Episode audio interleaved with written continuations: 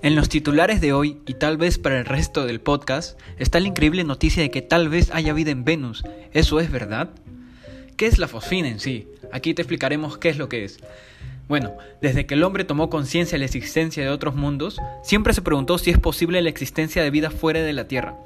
Miles de millones de soles como el nuestro y otros tantos miles de millones de planetas que le orbitan nos hace tener esperanzas que la respuesta es rotundamente afirmativa, pero como el universo es tan vasto y las distancias son tan grandes, el sí que confirma algún vestigio de vida extraterrestre aún se hace esperar a través de misiones interplanetarias con sondas que visitaron todos los planetas y hasta robots que se posaron en algunos de ellos, como Venus, Marte y Titán, la luna mayor de Saturno, siempre se ha tratado de hallar muestras de vida extraterrestre.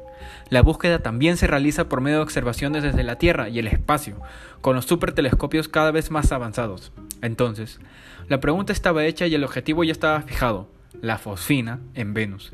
Griffiths que es un astrónomo, se dio cuenta que para responder esa pregunta podía utilizar un telescopio que conocía muy bien de otros trabajos ya realizados, el poderoso telescopio James Clerk Maxwell en Hawái.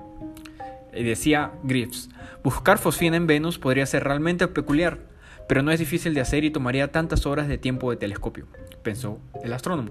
¿Por qué no darle luz verde? Entonces, duró cinco mañanas distintas en junio de 2017. Ella y sus astrónomos colegas usaron el telescopio para mirar a Venus. ¿Y qué pasó?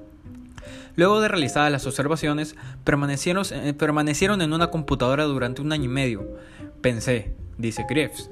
Bueno, justo antes de tirar esto a la basura, haré un último intento de analizar los datos, confesó a los medios. Entonces, fue allí cuando sus ojos vieron una, simple línea que cambiaría todas sus prioridades. Él dice, había esta línea y simplemente no desaparecía y parecía que ya no era imaginaria, estaba completamente alterada.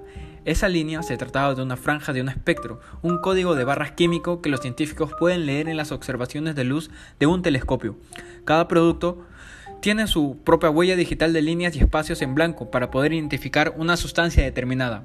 Vamos a una pausa y regresamos.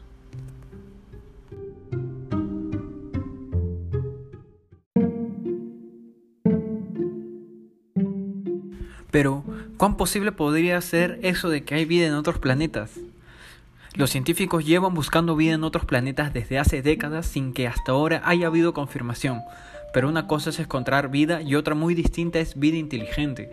Para hallar evidencia de esto último hay proyectos como SETI, que se dedican a escudriñar el universo para encontrar signos presentes o pasados de civilizaciones extraterrestres. Sin embargo, que las pruebas de que exista la vida en otros planetas puede estar aquí mismo en la Tierra.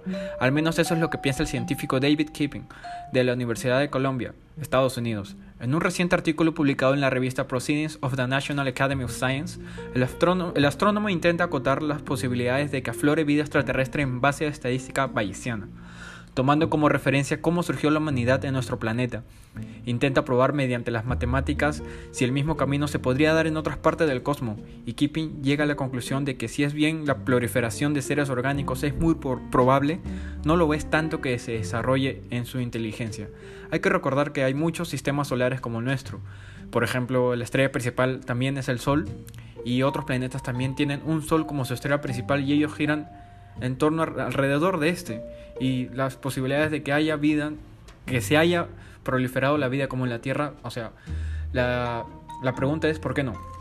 Y es esto, hay cuatro posibles escenarios. La técnica aplicada es similar a la, a la de las apuestas, explica Kim. Fomenta la prueba repetida de nueva evidencia en contra de su posición.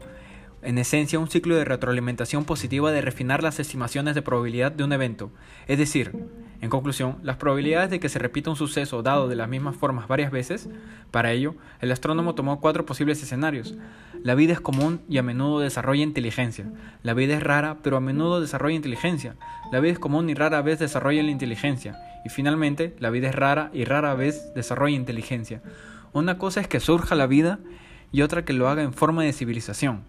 Para su análisis, Kippy retrocede en el tiempo unos 4.000 millones de años, momento en el que se formaron los océanos. El estudio señala que en base a investigaciones anteriores, probablemente la vida surgió rápidamente tan solo 300 millones de años después, el llamado Luca, que es el primer pariente de que, de que derivaron todas las especies, incluido el ser humano. Esto obviamente es un dato muy interesante para nosotros, nos da a entender dos cosas, y las dos cosas son muy eh, tenebrosas por así decirlo. O hay vida en otros planetas o estamos totalmente solos en un universo vasto. Muchas gracias por estar en este episodio en el otro mundo. Nos vemos la otra semana por un episodio más de cosas raras, caletas e interesantes.